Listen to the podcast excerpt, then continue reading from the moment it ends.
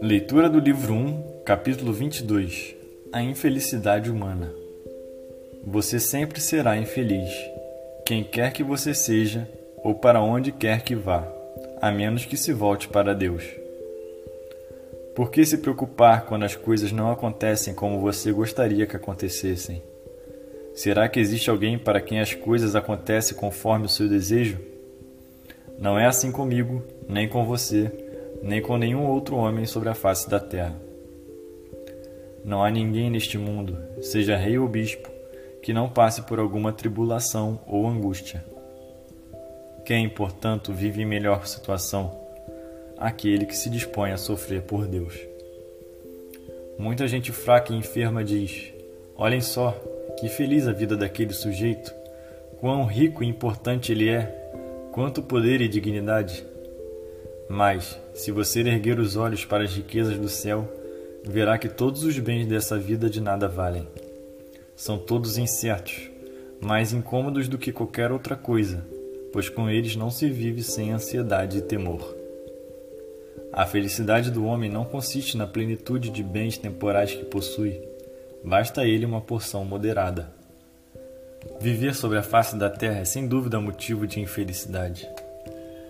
Quanto mais espiritual o homem quiser ser, tanto mais amarga será sua vida presente, porque verá com maior clareza e perceberá com maior sensatez os defeitos da corrupção humana. Porque comer e beber, dormir e ficar acordado, trabalhar e descansar, e estar sujeito a outras necessidades na natureza é, sem dúvida, razão de grande infelicidade e aflição para o homem religioso, que muito se alegraria em se desembaraçar e ser liberto de todo o pecado. Porque o homem interior é sobrecarregado demais com essas necessidades físicas enquanto vive neste mundo. Desse modo, o profeta ora com grande devoção para que seja capaz de se livrar dessas coisas, dizendo: Liberta-me da minha aflição. Mas ai daquele que desconhece sua infelicidade. Mais triste ainda é a situação dos que amam esta vida infeliz e corruptível. Pois há alguns que amam esta vida, embora sem trabalho e sem esmola mal consigam o básico para viver. E, no entanto, se lhes fosse possível viver para sempre aqui, jamais se importariam com o reino de Deus. Que gente insensível, de coração incrédulo, gente de tal modo presa à terra que em nada mais encontra prazer, senão em coisas carnais. Infelizes que são, porque no final constatarão com tristeza quão vil e sem valor era aquilo que amaram. Os santos de Deus e todos os amigos devotos de Cristo não davam valor às coisas que agradavam à carne, nem aquelas que prosperavam nesta vida. Pelo contrário, almejavam as riquezas eternas cheios de esperança e de intenção sincera. Tudo o que desejavam se elevava para as coisas eternas e invisíveis, de modo que o desejo pelas coisas visíveis não os impulsionava para baixo. Ah, meu irmão, mantenha a confiança de fazer progresso na santidade, pois ainda há tempo, a hora não passou. Por que adiar dia após dia o seu bom propósito? Levante-se agora mesmo e diga: Agora é hora de agir. Agora é hora de me esforçar. É a hora certa de me corrigir. Quando você estiver atribulado e aflito, é chegada a hora da bênção. Você passará pelo fogo e pela água antes de chegar ao lugar de descanso. A menos que você se esforce com zelo, jamais obterá a vitória sobre o pecado.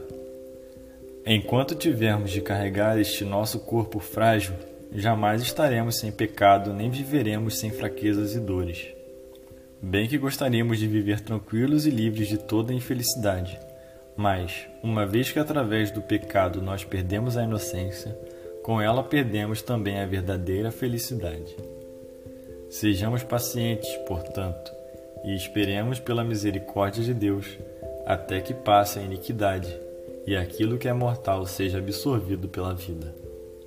Ah, quão grande é a fragilidade humana, inteiramente inclinada para o mal. Hoje você confessa seus pecados, amanhã comete exatamente os mesmos pecados que confessou. Nesse momento, decide examinar atentamente seus caminhos.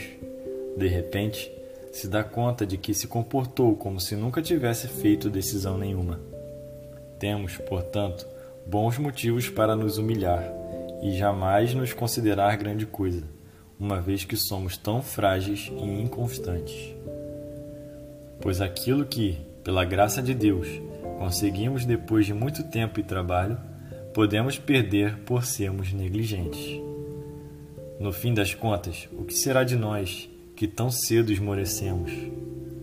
Ai de nós, se tão depressa nos entregamos à comodidade, como se estivesse em paz e em segurança, quando não há ainda nenhum sinal de verdadeira santidade em nossa conversação.